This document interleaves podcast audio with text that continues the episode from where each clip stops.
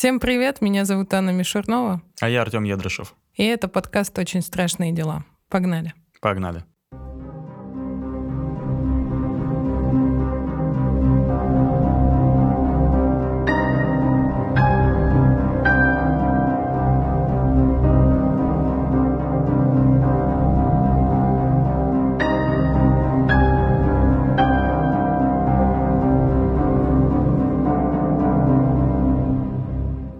Заранее хотелось бы предупредить, что сегодняшний выпуск будет содержать тяжелую для восприятия информацию, и если вы впечатлительный человек, то просим вас воздержаться от прослушивания данного выпуска, так как этот выпуск будет посвящен одному из самых конченных маньяков истории Петербурга — страшный и жестокий маньяк-проститутка.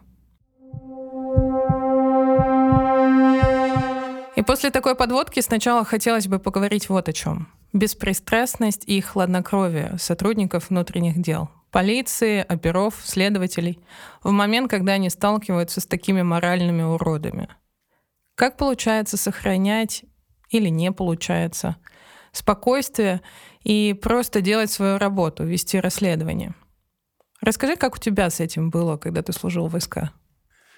Э, на самом деле вопрос сложный, вопрос интересный, потому что не все сотрудники умудряются сохранять хладнокровие и беспристрастность в таких э, вопросах.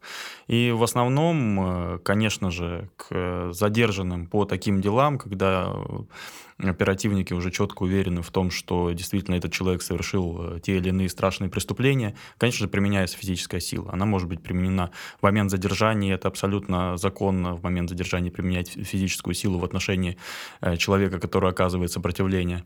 Так уже и позже, находясь в камере ИВС, либо уже следственного изолятора, конечно же, к нему применяются различные методы физического воздействия. А, что касаемо моей практики, лично при мне никогда оперативники не применяли физическую силу к задержанным. А, морально, да, давили. Лично я никогда не давил ни морально, ни применял физическую силу. Уже избитых людей ко мне приводили. В основном это приводили из районных отделов. Но нужно понимать, что мы расследовали тяжкие, особо тяжкие преступления против личности, против половой неприкосновенности. И, конечно же, уродов всяких разных э, я насмотрелся. Но в целом здесь важно относиться э, к любому делу уголовному, да, э, прежде всего как к материалу. То есть ты работаешь не с человеком, ты работаешь с материалом. И твоя задача как следователя грамотно оформить доказательственную базу, чтобы уже прокуратура смогла в суде доказать виновность того или иного человека. То есть э, обезличено, это просто материалы, это просто документы, это не люди, это не человеческие жизни за этим стоят, за этими бумагами. Хотя, когда уже по прошествию лет я вспоминаю, какие дела я вел и какие ужасы испытали как сами пострадавшие, так и их родственники, я понимаю, что это ну, огромный Э, просто груз моральный да, лежит на мне, как на человеке, который через себя это все профильтровал. И если бы я это не воспринимал как материал, воспринимал бы сквозь призму личного опыта и перенимая, так скажем, все эти страдания жертв и их родственников через себя, я бы сошел с ума уже там на втором, на третьем деле. И вот эта профессиональная деформация, она действительно у всех сотрудников внутренних дел, она имеется. То есть относиться к делу как к материалу, а не как к личности, как к судьбам, как к жизням. Поэтому вот у меня такой вопрос. Ой, ответ. ответ, заговорился. Да, прекрасно тебя понимаю. И возвращаясь к истории, Начинаем все как обычно. Время декабрь 93 -го года. Место город Санкт-Петербург. Первое нападение. Сосновский лесопарк. Неизвестный нападает на двух мальчиков 11 и 12 лет, совершает над ними насильственные действия и наносит телесные повреждения. Изначально детей было трое, но одному удалось убежать, а два брата остались. Угрожая ножом, маньяк отводит детей вглубь парка, заставляет выпить из карманной фляги неизвестную жидкость и поочередно насилует их, после чего скрывается. Мальчишки с тяжелыми травмами добрались до дома и сообщили о нападении родителям. Те сразу же обратились в милицию, но по горячим следам педофила задержать не удалось. Артем, расскажи, как в таком случае расследуются подобные дела? Есть специальная методика по расследованию преступлений против половой неприкосновенности несовершеннолетних. Э, первое, что необходимо сделать в данных случаях, и, в принципе, следователи, оперативники делают, это снятие телесных повреждений, медицинское освидетельствование на предмет э, именно насильственных действий сексуального характера, изъятие биологических следов, то есть это потожировые следы, это сперма, это кровь, это следы под ногтями, срезаются ногтевые пластины для проведения проведения в дальнейшем кинетической экспертизы. Э, это речь идет о сейчас, да, время, которое у нас происходит, 21 век, э, здесь речь идет о 94 а 93 году. Тогда еще в помине даже не было генетической экспертизы, то есть только эти разработки начинались. Тогда была только биологическая экспертиза, которая могла показать, является ли эта жидкость спермой, да, например, или не является спермой. Какая, какой группе крови относится, например, да, там следы бурого цвета обнаруженные на одежде потерпевших и так далее. То есть проводится комплекс мер по изъятию, по фиксации следов преступления. То есть осматривается место происшествия, и, естественно, идет работа с потерпевшими, потому что у нас потерпевшие, слава богу, остались живы, они могут дать словесное описание преступника нападавшего. Тогда же, в принципе, появилось э, словесное описание и первый композиционный портрет маньяка. В дальнейшем уже следствие анализирует всю информацию, полученную в ходе данных действий и сопоставляют ее с э, базами, например, людей, кто ранее привлекался за аналогичные преступления. И если речь идет о 1993 году, тогда уже такие базы были. Второе нападение случилось через пару месяцев. Поселок Металлострой. Жертва – девятилетний школьник, который возвращался домой из школы. Ублюдок последовал за ним в подъезд, зашел в лифт, на нужном этаже зажал ему рот рукой, повалил на пол, изнасиловал и задушил. Как позже на следствии сообщил преступник, случайно, из-за своего алкогольного опьянения. И уже после этого нападения по Санкт-Петербургу пошли слухи о том, что в городе орудует маньяк. Да, но это не помешало маньяку совершить следующее свое, третье нападение. И в мае 1994 года на Рижском проспекте неизвестный невысокий блондин с приятной внешностью Подходит к мальчику 9 лет, зовет его на чердак посмотреть на глубины гнезда. Мальчик не подозревает, что от такого приятного с виду мужчины может исходить опасность. Поднявшись на чердак, блондин молниеносно меняется, нападает на ребенка, насилует и наносит страшные телесные повреждения. У мальчика была порвана промежность. Истекающий кровью ребенок сумел спуститься с чердака – его заметили жильцы дома и вызвали скорую. Врачи смогли спасти его жизнь, но ребенок остался инвалидом на всю жизнь. Невозможно в таких э, делах, когда их рассказываешь и пересказываешь, оставаться беспристрастным. Хотя в каждом своем выпуске до этого мы максимально старались объективно смотреть на ситуацию. Сейчас в этом выпуске из памяти жертв этого ужасного маньяка мы даже не называем их имен и фамилий. Невозможно оставаться равнодушным, когда, когда умирают люди, когда их убивают. Это страшно. Но самое страшное это когда жертвами становятся беззащитные дети. Здесь, конечно, не до шуток. В прошлый выпуск мы с тобой говорили о том, что черный юмор, защитные механизмы, что это все приемлемо и допустимо.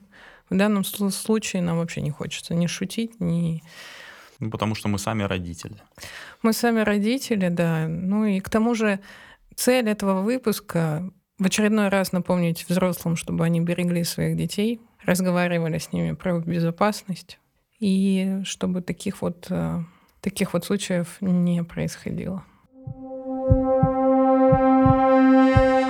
Возвращаясь к нашей истории, словесное описание нападавшего на Рижском проспекте совпадает с описанием ублюдка, который напал на детей в Сосновке. И теперь уже ни у кого не остается сомнений в том, что в городе орудует серийный маньяк. Какие оперативно-розыскные мероприятия проводятся в таких случаях? Что происходит после, после того, как у нас появляется серия?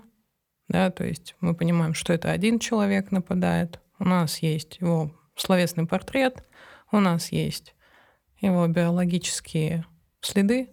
Что дальше? А, в таких случаях дела объединяются в одно производство, ведение дел берется одним следователем назначается следственная группа, где каждый следователь занимается э, своей определенной задачей. Кто-то работает по экспертизам, кто-то работает со свидетелями, есть оперативные сотрудники, кто осуществляет оперативное сопровождение ведения данного дела.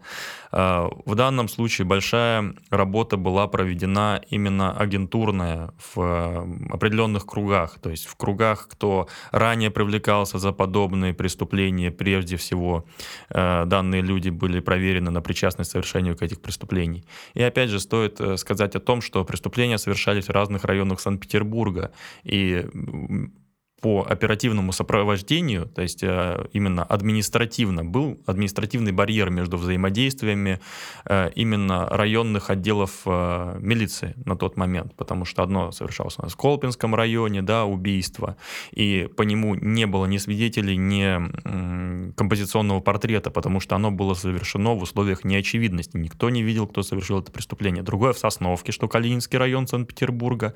И еще одно преступление, последнее, на Рижском проспекте это Адмиралтейский район Санкт-Петербурга. То есть это разные районы города, разная подследственность, эм, да, территориальная. И, соответственно, в связи с этим э, возникало очень много вопросов следствия и сложностей. Однако расследование уголовного дела перешло в главное управление, э, когда его объединили в серию. И уже тогда расследование этого уголовного дела пошло немножко поживее. А в то же время временные интервалы между нападениями стали сокращаться, и буквально через месяц после нападения на Рижском проспекте происходит четвертое. Жертвой стали двое мальчиков 9 и 11 лет, гулявшие по берегу Невы.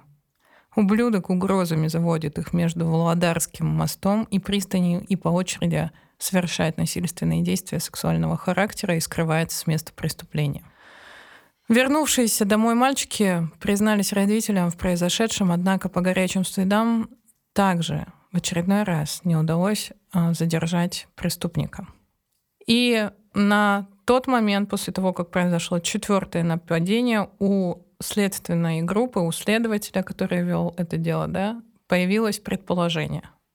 Что на основе анализа данных о потерпевших, о совершаемых э, преступлениях и характере, следствие пришло к выводу о том, что нападавший, скорее всего, гомосексуалист. В таком случае возникает вот какой вопрос. Как они пришли к этому выводу? Всегда ли пол жертвы указывает на сексуальную ориентацию убийцы? Не всегда. Вот именно, что не всегда. То есть это получается, что...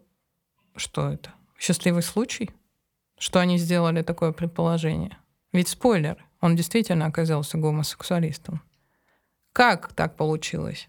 Потому что что э, Чикатило, у него не было никакой разницы, мужчина или женщина, мальчик или девочка, что куча других маньяков.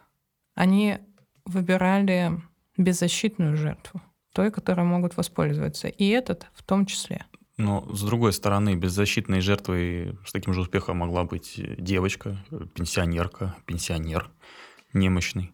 Тогда как объяснить, что они попали в точку, что он реально оказался гомосексуалистом?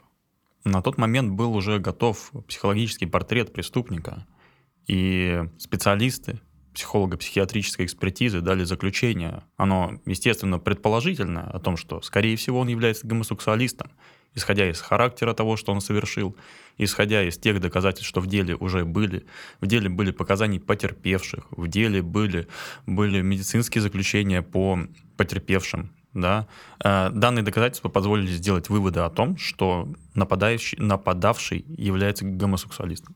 Стоит отметить, что на тот момент в стране действовал еще Уголовный кодекс РСФСР.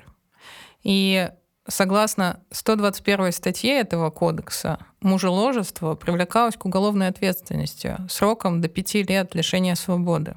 Соответственно, все ребята, которые исповедовали нетрадиционную сексуальную ориентацию, были на карандаше у правоохранительных органов. Собственно, поэтому среди них началась агентурная работа. Стали сопоставлять людей, которые занимаются этим с композиционным портретом, который был на руках у следователей. Но агентурная работа тогда не дала никакого результата, и не помешало преступнику продолжить совершать нападение. Пятое его нападение не состоялось, жертва смогла дать отпор в лифте. А вот это привело к тому, что маньяк разозлился и совершил самое резонансное преступление на Богатырском проспекте. Преступник вышел на след малолетнего мальчика, который возвращался домой с занятий. Мальчик подошел к домофону, э, набрал номер своей квартиры, его мама открыла ему дверь, мальчик проследовал в лифт. Как только дверь э, лифта закрылась, э, преступник напал на жертву. Доехав на лифте до самого верхнего этажа, преступник затащил жертву в хозяйственное помещение, где совершил в отношении жертвы насильственные действия сексуального характера, руками разорвал мальчику промежность и Мальчик уже в тот момент был в шоковом состоянии, вырвал ему 9 метров кишечника. Через некоторое время, очнувшись от шока, мальчик э, чудом дошел до своей квартиры. Мама, когда увидела мальчика, не поверила своим глазам. Сразу же была вызвана полиция, сразу же была вызвана скорая помощь. Экстренно мальчика госпитализировали. Э, в ходе осмотра места происшествия Оперативники обнаружили на верхнем этаже рядом с мусоропроводом два фрагмента кишечника. То есть фактически у мальчика был вырван весь кишечник. Также на месте преступления были обнаружены отпечатки пальцев нападавшего. А 15-летний подросток составил подробный фоторобот его. И это нападение стало самым резонансным и шокирующим. Вся общественность Санкт-Петербурга открыто обсуждала его и требовала от милиции решительных действий по поимке этого ублюдка. Тогда милиция опубликовала в средствах массовой информации, в том числе по телевизору, фото-робот подозреваемого в совершении данных преступлений. И отсюда логичный вопрос, почему это раньше не было сделано? Я думаю, что такой шаг может иметь две стороны медали.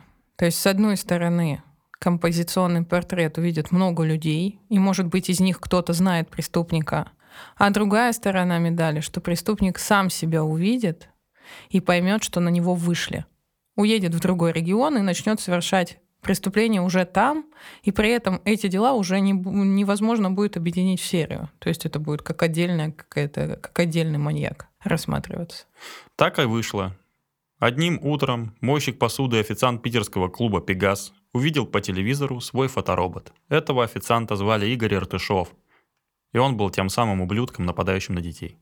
Поняв, что на него вышли, Иртышов решил залечь на дно в Мурманске. Правда, спустя месяц вернулся обратно в Питер, где э, вместе со своим любовником проживал в общежитии Кировского завода. В один из дней любовник Иртышова нашел среди вещей возлюбленного окровавленный детский рюкзак. Сопоставив его с фотороботом, который он видел буквально за несколько дней до этого по телевизору, у него возникли а, мысли о том, что это и есть тот разыскиваемый маньяк. И он сообщил об этом в милицию. Собственно, таким образом Иртышова и задержали. Само задержание Иртышова прошло гладко, он не оказывал никакого сопротивления, однако и вину в инкриминируемых ему деяниях он также не признавал. Давай поговорим о биографии Иртышова. Что нам известно? Игорь Иртышов родился 17 августа 1971 года на хуторе Красный в Краснодарском крае. Семья была неблагополучной, родители Игоря страдали хроническим алкоголизмом, мать Иртышова пила даже во время беременности, а потому мальчик родился и рос слабым и болезненным. Дворовые ребята часто издевались над Иртышовым, он плакал и бегал жаловаться на обидчиков матери – когда же ему было 7 лет, его отец ушел из семьи, а три года спустя мальчик попал в ДТП и получил черепно-мозговую травму, которая повлияла на его умственное развитие. Врачи диагностировали у него олигофрению в степени умеренной дебильности.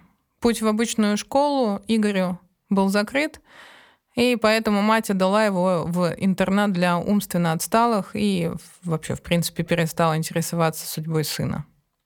Типичное травмирующее детство, как было у многих серийных э, маньяков в дальнейшем. То есть взять того же самого э, Чикатила или взять Михасевича, которые в детстве также пережили серьезный стресс В частности, у Михасевича также отец страдал алкоголизмом и срывался на нем. Здесь мы видим, что изначально его, от него ушел пьющий отец, в дальнейшем от него отказалась пьющая мать.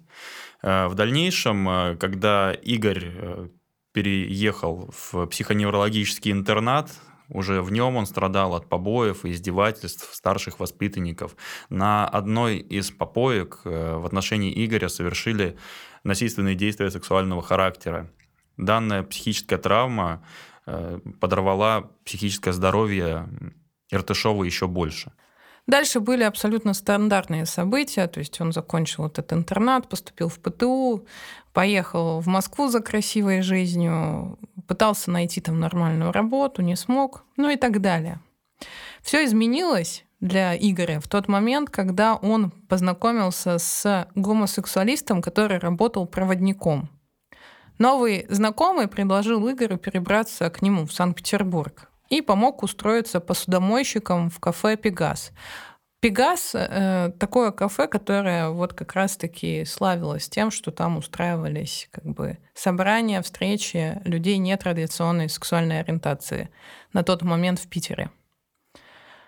Вот. Но как бы эти отношения продлились недолго, и после расставания Игорь переехал в поселок Металлострой под Петербургом.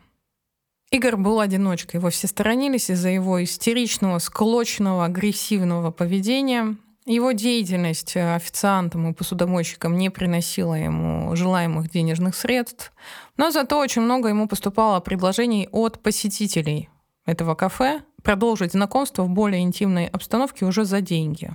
И так он и начал заниматься проституцией. А на следствии он рассказывал, что часто подвергался издевательствам и насилию со стороны клиентов. Но многие утверждали, что Игорь, наоборот, был в роли доминанта да, в этих э, сексуальных отношениях и сам подвергал насилию э, своих клиентов в ходе следствия было выяснено следующее, что Игорь таким образом искал себе богатого спонсора, который будет обеспечивать ему богатое существование и красивую жизнь в Санкт-Петербурге. Игорь сделал себе милирование, красивую прическу, красиво оделся за счет своих спонсоров. Однако никто из э, его сексуальных партнеров не оставался с ним на постоянку. И как уже в ходе следствия выяснилось, что все жаловались на его деспотичное поведение именно во время сексуального полового акта.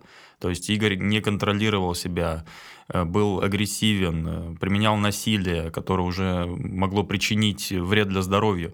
Поэтому сексуальные отношения с партнерами длились у него недолго.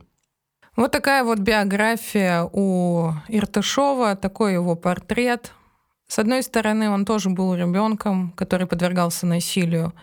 С другой стороны, может ли это являться оправданием для него?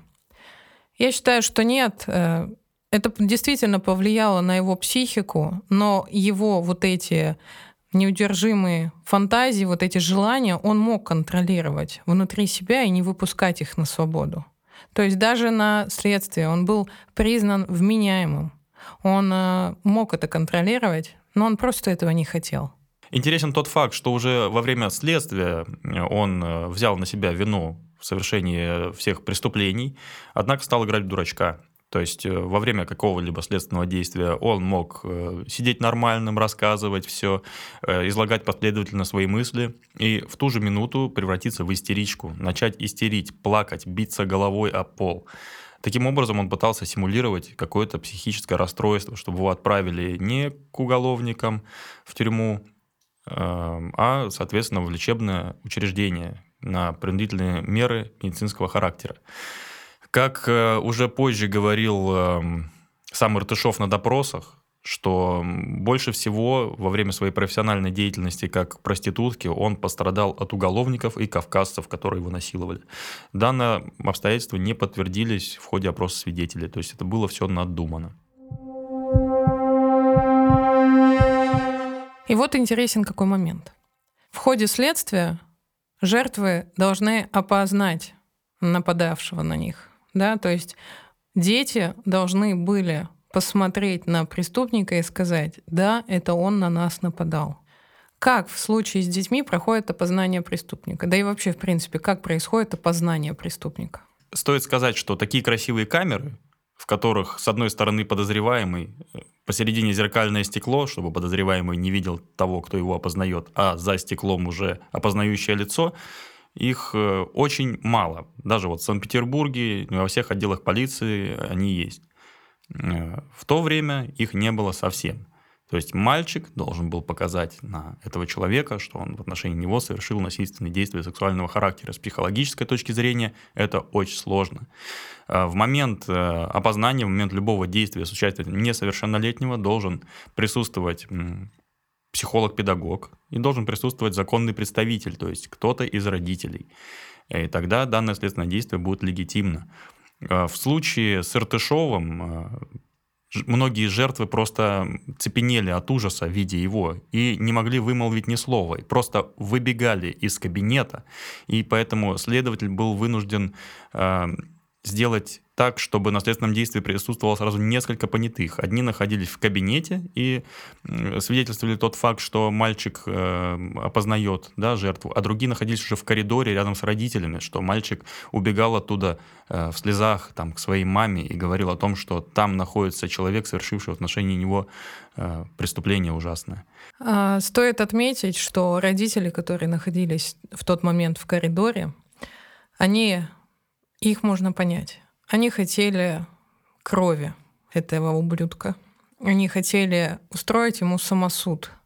Они просили выдать его им для того, чтобы наказать. И их приходилось выводить э, ОМОНу для того, чтобы преступник остался э, в живых и понес э, наказание в соответствии с законодательством Российской Федерации. В то же время когда он оказался в крестах, те сидельцы, которые были на тот момент, узнали о том, кто к ним прибыл, узнали, какие преступления он совершил, и они хотели совершить над ним самосуд. Когда об этом узнали оперативники, Иртышова поместили в камеру с таким же отбитым на голову преступником, который сбежал из военной части и захватил с собой консерву в виде своего сослуживца и, ел, и которого ел по дороге. Дело передали в суд в мае 1996 года и начались судебные слушания. Приговор по делу не удивил никого – смертная казнь. Однако смертную казнь впоследствии заменили на пожизненное заключение в связи с мораторием на смертную казнь. Уже тогда ходили открытые общественные дебаты о том, что отменить мораторий. И это было одно из таких дел, которое активно обсуждалось в средствах массовой информации, как одну из причин, именно по которым стоит по некоторым категориям дел э, все-таки смертную казнь применять. И вроде складывается такое впечатление, да, что человек получил пожизненное э, наказание, что он там умрет. Но по факту ведь он может отсидеть 25 лет – и выйти на свободу, подать прошение об условно-досрочном освобождении. Действительно, в соответствии с частью 5 статьи 79 Уголовного кодекса Российской Федерации любое лицо, осужденное к пожизненному лишению свободы и отбывшее вместе лишения свободы не менее 25 лет и не имеющее никаких взысканий, ну, в частности, нарушение режима и так далее, за последние три года, вправе подать ходатайство об условно-досрочном освобождении. И в случае, если он докажет и судом будет признано, что он не нуждается в дальнейшей изоляции от общества, он может выйти на свободу. И теоретически Иртышов, будучи задержан в 1994 году, сейчас мог бы гулять на свободе. Поэтому, когда мы говорим о том, что к тому или иному преступнику применили наказание в виде пожизненного лишения свободы, здесь есть небольшая оговорочка, что через 25 лет этот человек может выйти. И теоретически сейчас, вот Иртышов 71 года рождения, сейчас 2023 год, ему было бы 52 года. Вполне себе мужчина в рассвете сил. Так если посчитать, это же вообще в 19 году он мог бы выйти. Что нам известно о его дальнейшей судьбе?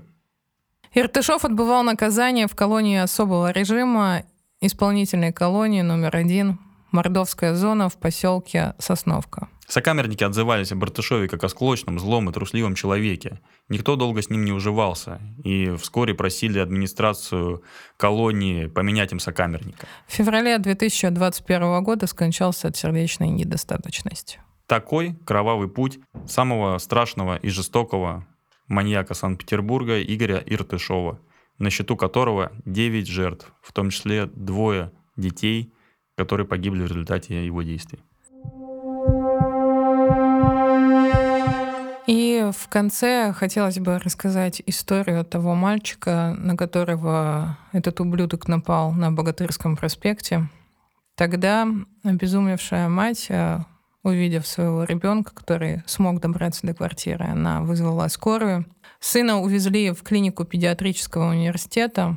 Там медики бились за его жизнь 6 часов и сумели стабилизировать его состояние. Несмотря на такие увечья, у мальчика был шанс на спасение. Ему нужна была пересадка искусственного кишечника, которую могли сделать только в США. Американские специалисты, узнав о том, что произошло, согласились провести операцию бесплатно. Но, тем не менее, переезд, реабилитация, проживание, внутривенное питание, это все равно стоило очень много денег. Около полумиллиона долларов. И благодаря неравнодушным людям, узнавшим о трагедии, деньги на спасение а, мальчика удалось собрать почти в невероятный десятидневный срок. За жизнь мальчика боролись почти 6 лет. Ребенок пережил около 30 этапов пересадки искусственного кишечника, но в 2000 году скончался, не дожив до очередной операции. Уже во время суда бабушка этого мальчика – написала в суд письмо, с содержанием которого можно ознакомиться в интернете в свободном доступе.